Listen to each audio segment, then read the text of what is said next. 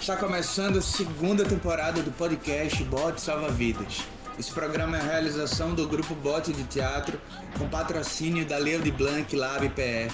Nesse terceiro episódio, eu, Daniel Barros, integrante do Bote, converso com Fábio Pascoal, que é produtor, diretor, criador do FETEAG e integrante da Escola de Teatro TE.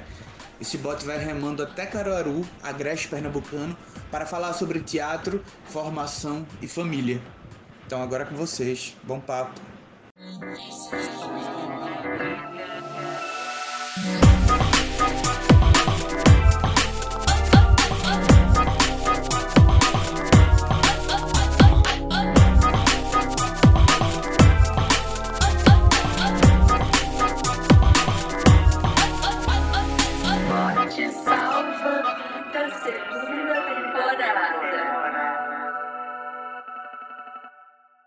Com essa possibilidade da gente poder entrar na escola e disseminar isso dentro da escola, é que a gente criou o FETEAG. Entrar na escola e trazer esse aluno para o teatro. Então a ideia do FETEAG era exatamente essa, né?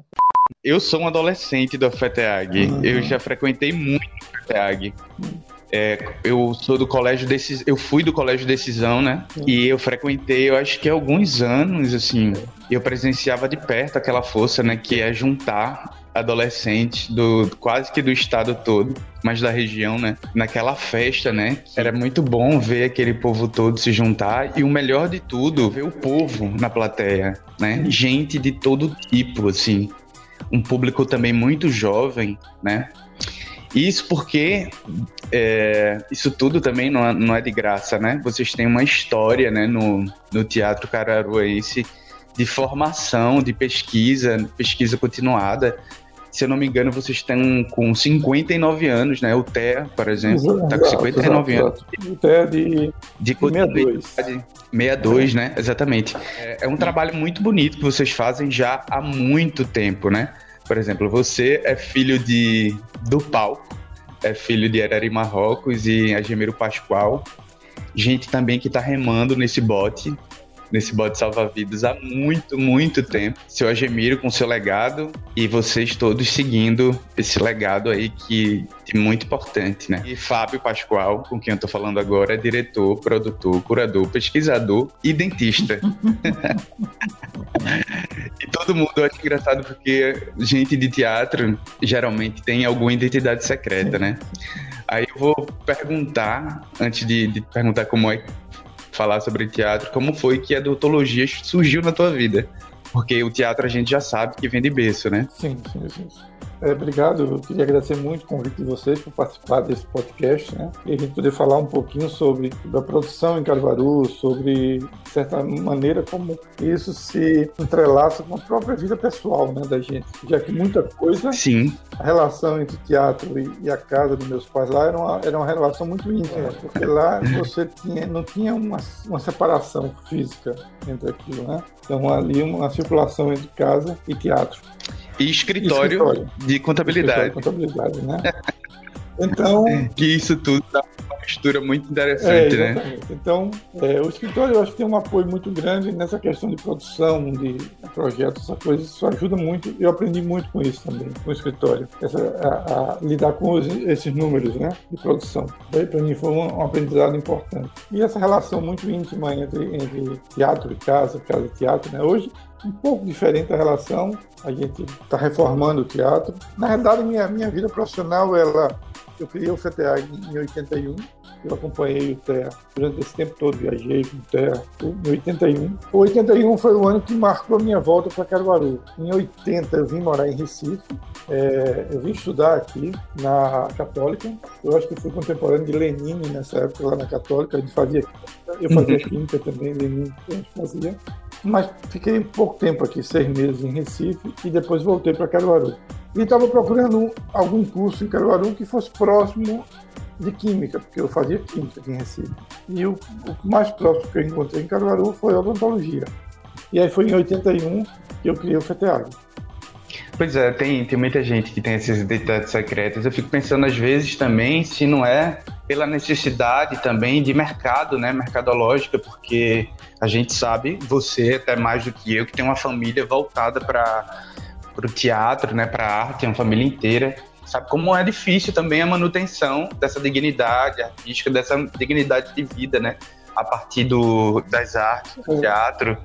E muita gente procura um plano B, né, um, uma outra situação para que esse, esse, lado da dignidade dos, dos materiais ele, ele, seja suprido. Eu não sei se, se é o caso também, porque também muita gente, por exemplo, eu tenho um amigo que é médico e é dramaturgo, Ronaldo Corrêa de Brito, e também associa muito a profissão, né? É, o médico também, essa coisa de estar tá se humanizando a partir do outro, e isso já também uma demanda criativa, uma demanda de vida, que é a demanda criativa, né? Como você falou no início, não tem como haver essa separação. A sua família é um exemplo bem claro disso, né? De que não tem como haver separação dessas todas essas outras coisas que a gente faz na vida. A gente também é artista, mas também é dono de casa, também é uma pessoa que é, é um artista. Eu sou historiador, por exemplo. Isso está tudo parece que são coisas bem distintas, mas quando a gente observa de perto o artista, a figura humana, está muito bem conectado, né? O Thea, por exemplo, ele lá atrás, né, quando ele, ele vem do, de outros grupos remanescentes, né, e muita gente, muita gente, na verdade, eu acho que toda, quase que toda a classe artística teatral de Caruaru que a gente consegue olhar para os materiais que Caruaru apresenta, tudo isso é, é, são remanescentes do TEA, né? Tem muita gente do Grupo Feira também, Vital Santos também tinha grande relevância né, no, na cena teatral de, de, Caruaru, também teve grande relevância. Mas assim, o TEA, na verdade, ele, ele é um, um transformador, porque ele investe justamente nesse, num lugar fundamental, vocês perceberam logo cedo, seu Gemiro, seu pai, sua mãe era de Marrocos, que precisava de formação, que não podia ser feito de um. Começaram a perceber que quando as peças de Recife iam para Caruaru, vocês começavam, começaram a perceber que o teatro que vocês estavam executando naquela época, em 1950, por aí, era um pouco defasado, né? E não dialogava com as necessidades da época. E se, e se teve a necessidade e a ideia de Clara de investir em formação. Como você falou, Isaac Gondim, é, Clênio Vanderlei, todas essas pessoas foram formadores né, do pensamento e da forma que o, o, o TEA iniciou essa pesquisa e vocês são formação integral, no sentido integral. Vocês pegaram essa ideia de formação e saíram multiplicando né, na cidade. Desde sempre teve essa, essa atenção voltada para a formação. O, Te, o, o FETEAG, por exemplo, é um exemplo desse lugar, né? Esse lugar formativo, tanto de, de, de quem faz, quanto da plateia também. E aí eu queria que vocês fal você falasse disso, essa importância do teatro na formação humana, vocês têm aulas continuadas, né? Os sábados à tarde, nos finais de semana, em tempos integrais. É, queria que você falasse dessa movimentação toda que ainda acontece, né? A partir do TEA, ligada à formação teatral e formação de plateia também. Pois é. é a história do TEA está muito ligada a festival, né? Então o TEA ele surgiu a partir de um festival, um festival universitário que aconteceu em Caruaru em 62. Então o festival aconteceu lá e logo após acontecer esse festival houve o surgimento do TEA. Então as pessoas que estavam participando ali do festival, acompanhando o festival, então vendo essa movimentação que estava acontecendo, a produção que estava acontecendo na cidade, e vinham de outras cidades, como Caruaru, começou a dar uma, uma inquietude nessa juventude, né, na época. O que é estava se fazendo diferente, o que é estava se produzindo, né, a partir de um festival. Foi a partir disso e a partir do apoio do Joel Pontes, que era professor aqui, que ele estimulou a criação do TEA. Nessa busca por um novo, uma nova maneira de estar em cena. Né? Porque antigamente o teatro era basicamente decorar o texto, né? você tinha um ator principal que ficava ali, o resto coadjuvante, fazendo apoio, então você não tinha uma pesquisa sobre interpretação, sobre formação. Então, a partir dessa experiência do, do, do Festival Universitário, é, houve essa, essa percepção, essa necessidade de pesquisar, de estudar. É engraçado que o, início do, do TEA foi assim, né? E depois foi criado o CTA em 81, exatamente para criar esse novo movimento, né? E daí se surgiram vários grupos a partir disso. Que massa, Fábio. É, a história de, de vocês é uma história muito, muito interessante mesmo, né? E o FETEAG é uma iniciativa toda na década de 80, né, que estrutura toda uma, uma forma também educacional e de criar também um novo mercado de professores de artes. Ele impacta, impactou o mercado também dessa forma, né? Novos educadores sendo formados, professores é, interessados em escolas interessadas em professores de arte, né? Eu também lembro muito, eu falo isso muito de uma experiência própria, porque é, na minha adolescência, no Colégio Decisão, eu tinha Edinaldo, que era também um professor contratado para era um professor de arte, mas ele lidava com um grupo de teatro. Então, quase que exclusivamente ele cuidava disso, né? Porque existia também a partir do FETEAG, não sei não sei se o FETEG é pioneiro nisso aqui no estado, mas assim, eu sei que na minha época, em 2003, 2004, tinha também uma, um circuito de outros festivais estudantis na região. Surubim, Vitória de Santo Antão, Limoeiro também tinha esse tinha um festival e eu também já frequentei e isso gerava uma demanda para as escolas, né? Aí eu queria que tu falasse um pouco desse impacto, assim, do, do FETEAG na forma de fazer teatro na cidade, nessa correlação educacional entre professores, alunos e, e, e todo esse lugar formativo que o FETEAG proporcionou. É, o FETEAG, a ideia inicial do FETEAG era exatamente a gente poder ir até a escola, né? trazer esse alunado para o teatro que era uma coisa que não acontecia, porque a gente tinha ali, quer dizer, já, já, teve, já tiveram algumas iniciativas anteriores, né, do próprio Teto, meu pai, que era ir até as escolas fazer seleção de, de elenco nas escolas. Então, isso já aconteceu em algumas escolas de Caruaru. E a gente ia até a escola e ali tinha uma, uma seleção, tinha uma, uma apresentação dos alunos e tal, e a gente selecionava alguns para ir para o teatro, para ter aula de teatro, para ir lá para o teatro. É, com, essa, com essa possibilidade da gente poder entrar na escola e disseminar isso dentro da escola, é que a gente criou o FETEAG. Entrar na escola e trazer esse aluno para o teatro. Então a ideia do FETEAG era exatamente essa. Né? É, o FETEAG tem várias, várias fases, vamos dizer assim. A gente teve essa fase do circuito, Limoeiro, Surubim, Vitória e Recife, com Pedro Portugal aqui, uma circulação de espetáculo, né? bem interessante. A gente também teve muita formação. O FETEAG, durante muito tempo, a gente interviu na escola diretamente. A gente contratava os, os monitores, professores, mandava para a escola para eles montarem espetáculos e apresentar no FETEAG. Então, durante alguns anos, a gente conseguiu fazer isso. Isso é muito, ah, ficou muito difícil porque a gente não tinha, com o passar do tempo, a gente começou a não ter condição, a gente não tinha nenhuma garantia de realizar o festival, ou seja, a gente não tinha nenhum recurso para pagar esses monitores. Então, a gente não conseguia dar conta de uma formação que era geralmente era de março até outubro dentro das escolas, né? Então, e com o passar do tempo também as escolas elas foram assumindo mais essa posição em relação à contratação de professores de artes. Então isso favoreceu de certa maneira o FETEAG porque de certa forma né, a gente teria agora professores de arte nas escolas criando, produzindo. Eu falo das escolas públicas, né? E o FETEAG ele apenas seria um local para escoar essa produção. Só que, de fato, isso não aconteceu. Houve essa abertura nas escolas, para contratação de professores, ter aula e tal, mas, de fato, isso não aconteceu de a gente ter um aumento expressivo de produção nas escolas. Isso ficou um, um delay aí entre a contratação de professores e a produção. Acho que precisa tentar ajustar melhor isso. Como tu acha que esse impacto aconteceu também nas pessoas, né, no público em geral? Eu comecei a perceber a necessidade de profissionalizar. Né? Então isso foi uma coisa que que eu comecei a trilhar esse caminho da profissionalização. É tanto que em 2004 a gente criou uma outra mostra dentro do festival, que era a mostra profissional. Então a gente passou a ter uma mostra estudantil e uma mostra profissional para que as pessoas pudessem ver, ou pelo menos sentir essa possibilidade de se profissionalizar. Que não fosse em Caruaru, que não fosse em Recife, mas que tivesse essa chance de lá ir para São Paulo ou para outro centro grande e poder seguir carreira, né?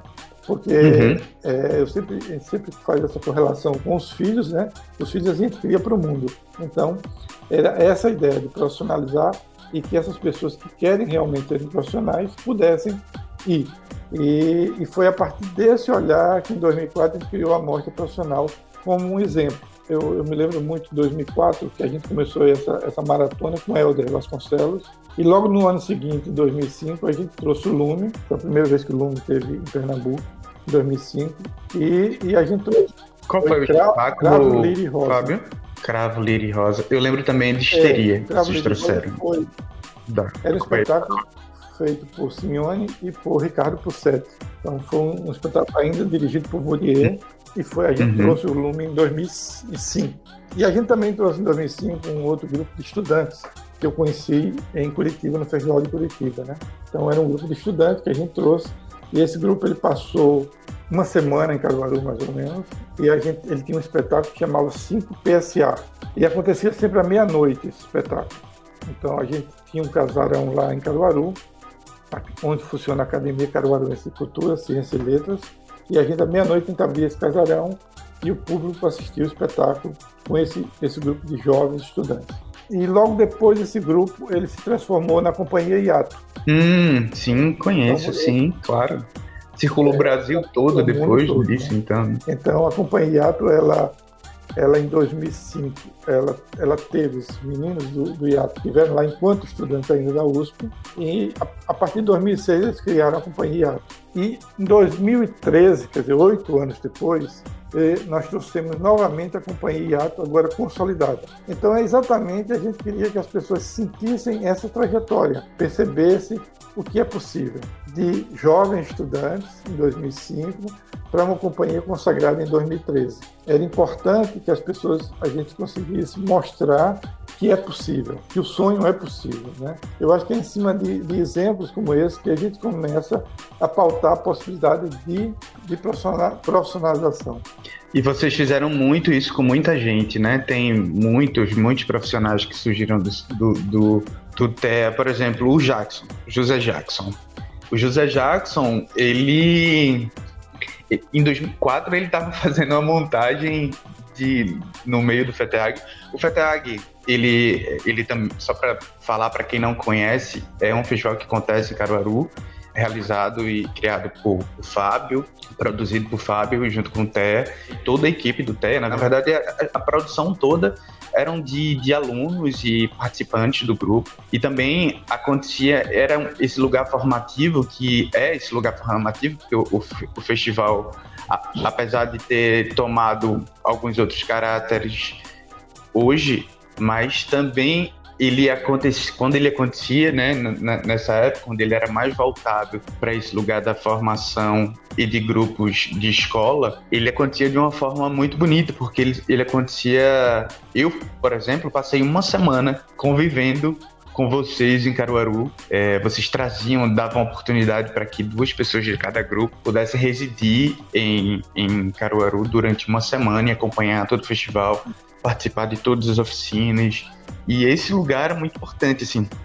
E voltando para 2004, eu vi montagens muito pioneiras dentro da feito dentro da escola que me impactou muito, assim, como o Apocalipse 111 do, do José Jackson, feito lá no, no Teatro do Sesc, coisas que me impactaram muito ali né, nesse festival.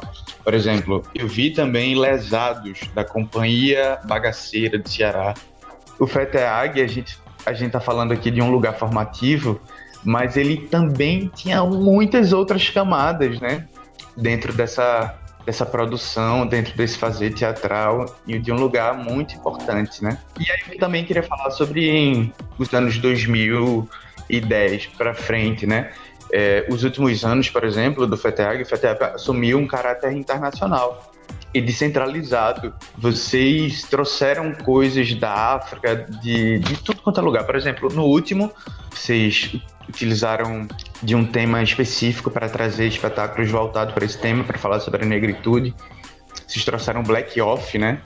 Vocês trouxeram o cheiro do lírio formal de São Paulo, o, o texto do Alexandre Talfarra. Também um espetáculo extremamente polêmico, que estava circulando no Brasil todo a partir dessa polêmica e também pelo trabalho, claro, deles. E eu também queria saber como é que essa nova tu falasse um pouco dessa nova cara do FETEAG, que eu acho que vem dessa necessidade mesmo atual, contemporânea, de se multiplicar, de atingir, de descentralizar Mas também queria saber, queria que tu falasse disso e também como isso impactou os artistas da cidade. Como isso impacta os artistas da cidade que já estavam acostumados com o FETEAG num formato diferente, mais tradicional e sim, mais sim. voltado para a formação. É. é. a partir de 2010 a gente teve uma, uma outra percepção inconsciente, por dizer assim, que era a criação de espetáculos coletivos. Então, a partir de 2010, isso está sendo uma marca do FETEAG dos últimos anos. São espetáculos coletivos, que o espetáculo que eu falo assim, coproduzidos. Uma parte que vem uhum. e uma parte que está aqui. Então, por exemplo, em 2010 a gente trouxe o espetáculo que é o Bilim, do Lume, que era um solo de Simeone, em que a gente tinha, a gente tinha um coro que cantava ao vivo. Então, quando eu, eu propus isso aí, trazer, então o Simeone disse, olha, Fábio, a gente tem duas possibilidades. Uma é ser um coro ao vivo, cantando uma música pré-gregoriana, e, ou fazer isso gravado. Eu disse, não, a gente vai fazer ao vivo. Então, nós trouxemos, eles mandaram as partituras, eu contratei um, um, um maestro em Caruaru, a gente formou um coral de 15 pessoas, e a gente, durante dois meses mais ou menos, a gente saiu esse coral que cantava nas coxias do teatro. Enquanto acontecia o espetáculo, esse, esse, esse, coro, esse coro ele cantava nas coxias, ele não aparecia. Que era sobre a vida de, de Santo Agostinho. Então, desde Santo Agostinho. o início dele, da, da vida devassa dele, até ele se converter. Então, é um espetáculo muito bonito, muito bonito, um espetáculo de extrema técnica. Então, foi o primeiro contato que eu tive assim da gente produzir juntos. A gente fez isso, por exemplo, com o Batucada em 2018, no Hermilo, que foi muito tenso, porque era pré-segundo turno da eleição, é, e a gente bancou isso de uma maneira assim, agradecer muito a Carlos Carvalho, que foi danado, Arnaldo, que esteve junto com a gente também. Foi uma coragem, eu acho, para todo mundo, né? tanto para quem estava fazendo, tanto para a gente que estava produzindo isso. Então, eu, quando eu fiz os primeiros contatos com o Marcelo, o Marcelo estava no Japão e a gente conversou sobre essa possibilidade de fazer o, o Batucada, e foi muito bacana, foi muito bacana, foi para mim foi uma lição. Em 2016 a gente teve o Vertigem, quando a gente trouxe o Vertigem para Pernambuco com o filho, uma, uma super produção que a gente fez isso num espaço de 400 metros quadrados que a gente montou para o Vertigem. Foram sete dias de montagem de, de cenário, então foi uma, uma super produção lá. E isso aconteceu em outras vezes, por exemplo, a gente trouxe, teve o prazer de receber aqui o, o Rimini Protocol, um espetáculo do Rimini Protocol, um coletivo alemão suíço, com o espetáculo Home Visit, que visitou cinco casas em Caruaru e apresentava os espetáculos dentro das casas. Foi uma experiência muito inusitada, assim, porque eles estavam para vir para o Rio de Janeiro, a gente tinha uma parceria com o espetáculo, com o Festival do Rio, e a gente montou juntos esse espetáculo, essa produção, né? lá no Rio. E depois ele circulou para Salvador, Rio e Caruaru. E era uma, era uma visita, as pessoas iam até as casas, eram recebidas por uma, pelo dono da casa, o anfitrião, e a, estabelecia um jogo conduzido por Elilson, que é um ator daqui de Recife que trabalhou muito aqui. Então ele foi o mestre cerimônias e fez esse treinamento lá no Rio. E era, a gente recebia, era uma coisa muito inusitada, porque era assim, eram 15 pessoas por noite e as pessoas não sabiam, não se conheciam, nem sabiam para onde estavam indo. Então a gente marcava um ponto na cidade, uma van pegava eles, levava até a casa onde ia acontecer o encontro e ali se estabelecia o jogo. Então a gente procurou diversificar as pessoas, é, tirarem, tirar ela, por exemplo, de um bairro, ela ia assistir, participar de um espetáculo em um outro bairro com pessoas de outros bairros. Então era a maneira de você fazer esses encontros. Então foi muito bacana assim. E foram cinco casas diferentes, cinco pontos diferentes da cidade que a gente fez o Rimini Protocol, o Home Visit. Eu falei do Batucada, falei do Vertigem, que também teve um elenco de apoio. A gente promoveu uma oficina em Caruaru e também criou um elenco de apoio. Então eu acho que fica uma marca registrada do FETEAG agora é sempre ter uma produção, uma coprodução. Que incrível, incrível. E bom ver, né? Eu acho que também é, toda essa mudança que acontece no que acontece no FETAG, né? Dos anos 2010 para frente, eu acho que também vem muito a partir de você, né? a partir das suas mudanças também, você enquanto curador e pesquisador de teatro, abriu o olhar para esse mundo também, né, para o mundo, para o que o mundo está fazendo enquanto teatro e trazer isso para Caruaru é um privilégio muito grande, né, para as pessoas. Eu sei que o TEA também continua, né, o TEA continua enquanto grupo, enquanto companheiro, seja como vocês se chamam, É, se é grupo verdade, ou companhia. O que eu estou denominando hoje o TEA é basicamente uma escola de teatro, né? É, antes de um grupo, antes Aham. de uma companhia, uma escola. E vocês, na casa de vocês, vocês é, têm um teatro, né? de Como se chama? É um teatro, é um teatro pequeno, um teatro que é um, é um teatrinho de bolso, né? Que meu pai chamava sempre de teatro de bolso. Um teatro de Uhum. um espaço, um palco que tinha 5 por 4 e um auditório para 40 pessoas, 50. Então a gente tem 2007 que a gente está reformando ele, então, a gente derrubou literalmente o espaço e está reconstruindo ele como um novo Teatro Lício Neves. E voltando para a história do grupo do, da escola de teatro TE, né? Só corrigindo agora. É, o ano passado, acho o ano passado não, porque o ano passado foi aquele ano que Sim. acabou e que a gente não viveu, né?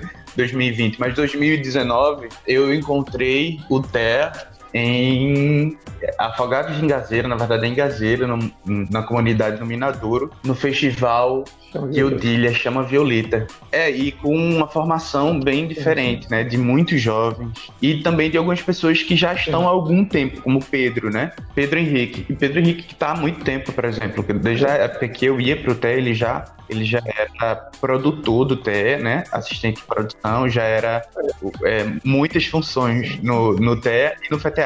É, é, e aí eu queria que tu falasse dessa formação, como é, se tu, se tu acompanha essa formação atual do. Pois é, a gente tem o TEA, a gente TEA. tem a escola que funciona lá de março a outubro, novembro, geralmente nesse período, né?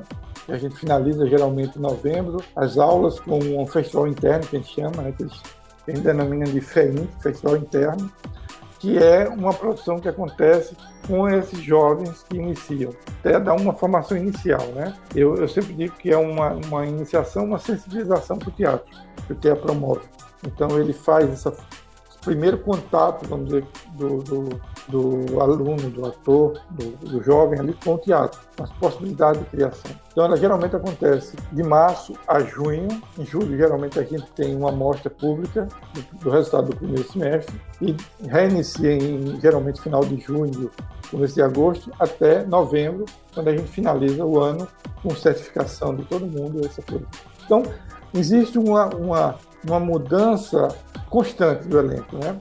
A não ser que alguma, é, tirando, por exemplo, Pedro Jackson, Jackson Freire, não Jackson, José Jackson, é, Amanda Freire e duas ou três pessoas mais, Wanderson Santos, que faz dramaturgia. Então, tirando essas pessoas, que são permanentes, vamos dizer assim, de formação, o resto, a cada ano, ela se renova, esse elenco. Então, a cada ano, um elenco novo nessa Uhum. montagem. E aí eu queria também saber como é que vocês, é, como foi que 2020 impactou, né? O trabalho, o teu trabalho pessoalmente, por exemplo, quanto produtor, como foi esse impacto de 2020, né? Nesse mundo pandêmico que a gente ainda tá de ressaca dele, né? Vivendo ele Pois ainda. é, a gente tem, E como é que tá? há um tempo atrás, a gente tem circulado muito festivais do Brasil, lógico, né? A MIT, que é um- uma referência pra gente, né? E geralmente os festivais aqui na América do Sul, a Argentina e Chile. O Festival Santiago Amil, no Chile, e o FIBA na Argentina. Então a gente tem circulado por esses festivais. Isso tem aberto muito a, a possibilidade de produção e de, e de novas linguagens, novas maneiras de estar em cena, né?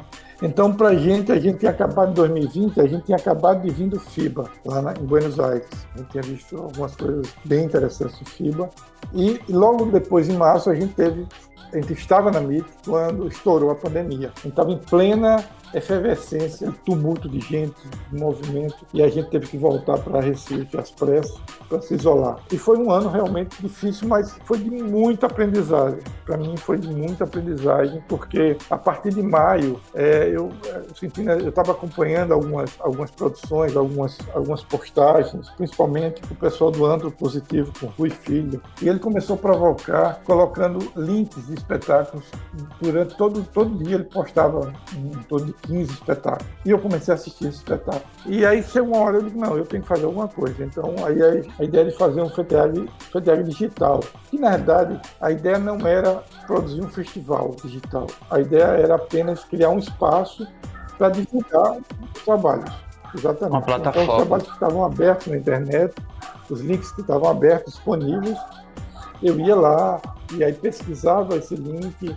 eu pesquisava elenco, eu via todas as referências que tinha e colocava, selecionava um espetáculo por dia e colocava lá. Então foram 90 e poucos espetáculos durante três meses, mais ou menos, cada dia um espetáculo. E eu vi mais ou menos 800 espetáculos, mais ou menos. Aí eu queria saber como é que, o que é que tu tá consumindo, se tu poderia dar nome de coisas que tu consegue consumir, sabe? Não só como curador, mas também como, como é, consumidor mesmo de que a gente teve na produção do FETEC Digital, né? E isso foi uma experiência que a gente teve, que a gente também, além das apresentações, porque era a única coisa que a gente tinha disponível.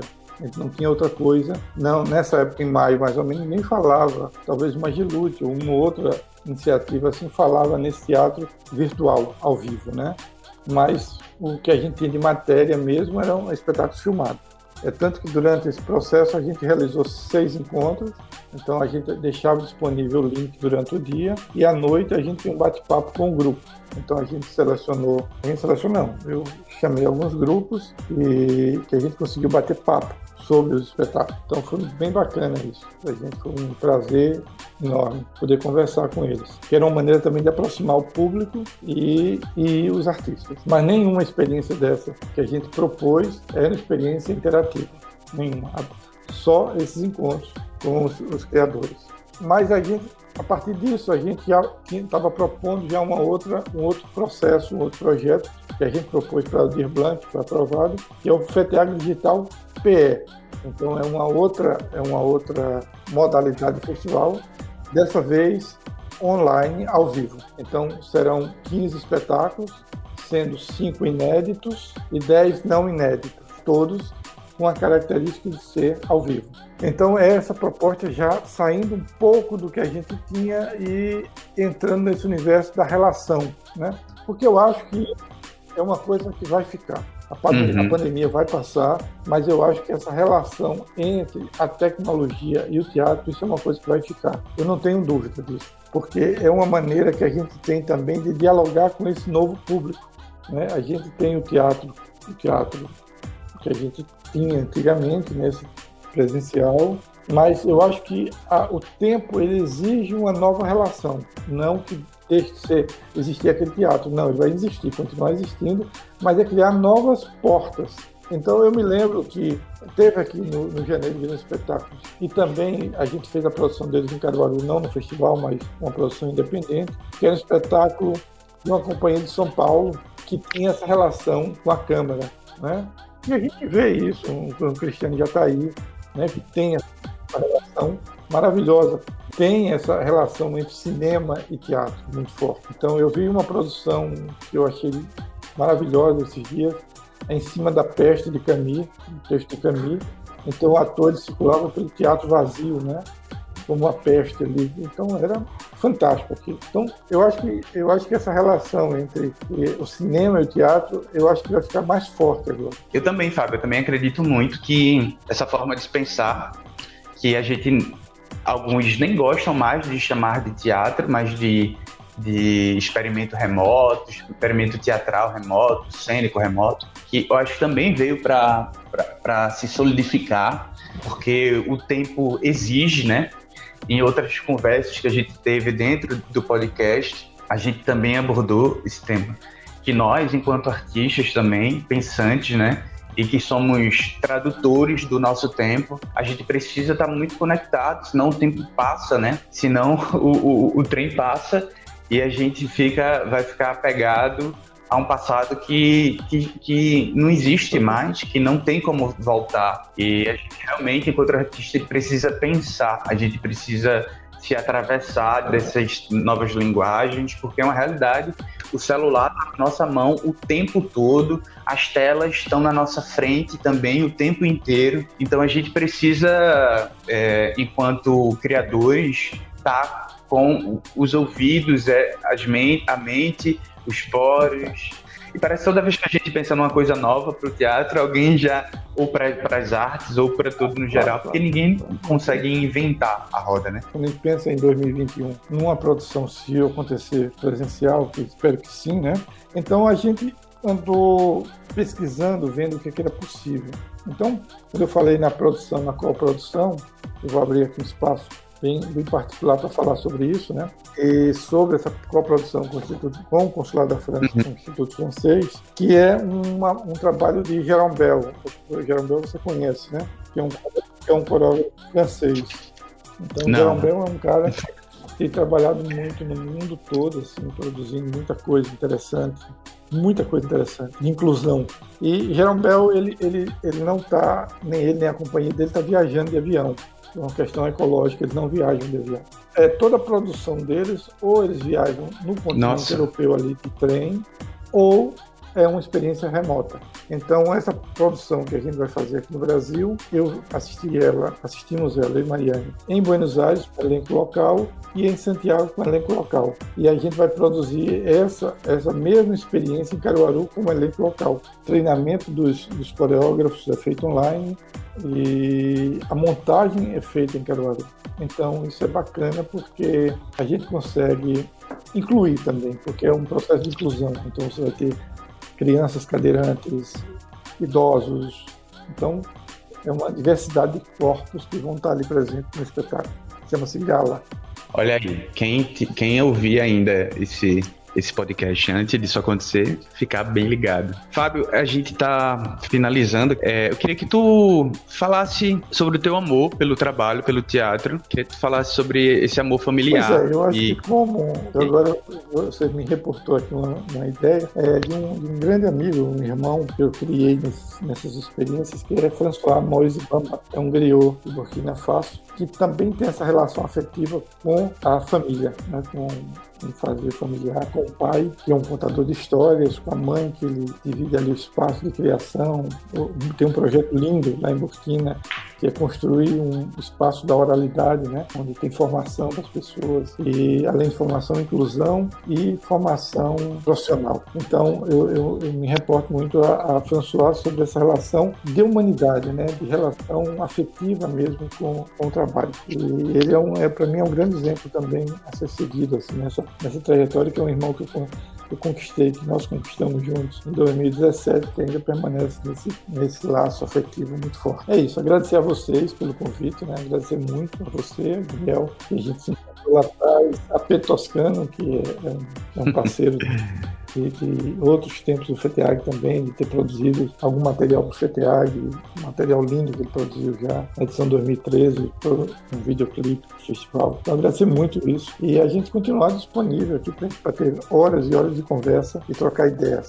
Total, total. Obrigado, Fábio. Eu te agradeço muito. Realmente, é, eu tenho uma história afetiva com Caruaru a partir do FETEAG. Faz parte da minha vida, da minha história. Você, sua mãe, seu pai é, e todas essas pessoas em volta aí que trabalham junto com vocês. O FETEAG é um projeto incrível. O trabalho de vocês é um trabalho incrível de formação integral de pessoas antes de, de artistas. E essa preocupação a gente vê claramente no trabalho de vocês até hoje, nas escolhas que você faz, nas escolhas que de espetáculos que você traz, nos, nas oficinas que você, nos experimentos e nas residências que você traz pro, pro FETEAG. E que esse FETEAG, na verdade, transbordou Caruaru, né? Ele não é só de Caruaru, ele, ele hoje é de Recife também, ele é do estado, na verdade, e se tornou algo muito grande que entrou no calendário dos grandes festivais do Brasil e do mundo, né, FETEAG, e graças à sua força, ao seu amor pelo teatro, à sua história é, no teatro, ser um menino que, um, um, homem que nasceu num palco, né? E viveu essa história toda aí de muitos anos de criar um festival. E toda essa história que vocês vêm construindo ainda é muito bonita. Talvez seja o grupo com, com história continuada de maior longevidade no Brasil, né? Não sei, não conheço outro. Aqui a gente tem um TAP, mas o TAP ah, não tem esse, essa história continuada como vocês têm. Pra gente, a gente fica realmente muito feliz desse encontro. Eu fico muito feliz por esse encontro, pessoalmente, por ter também essa história afetiva e fazer parte da minha jornada, essa experiência. Eu tenho muita, muita gratidão por essa, por essa história toda de vocês. Talvez vocês nem tenham essa noção né, de, do quanto que atinge e quanto que é transformador, mas é, eu sei que no fundo também vocês sabem disso. E obrigado, viu, Fábio? Obrigado por tudo. Obrigado por esse papo aí, muito bacana, muito legal. Realmente a gente teria muita coisa para aprofundar. Quem sabe um, um bot salva-vidas 3.0, esse é o 2.0, Tá pode bom, ser que venha sim, a um poder 3.0 trocar mais aí. Claro, Tá claro, claro. Tem muita conversa, inclusive Espero a que sim. reconstrução do Teatro Lício Neves, que é um, vai ser um espaço muito bacana aqui. A gente está com muita expectativa de, de, de inaugurá-lo agora em junho. Estamos finalizando mais um episódio do podcast Bote Salva Vidas. Queremos agradecer a você que chegou até aqui e aproveitar para dizer que você pode encontrar a gente pelo nosso arroba bote de teatro no Instagram. Lá você pode enviar críticas e sugestões ou ser só um amorzinho mesmo. Beijo em todos, até a próxima.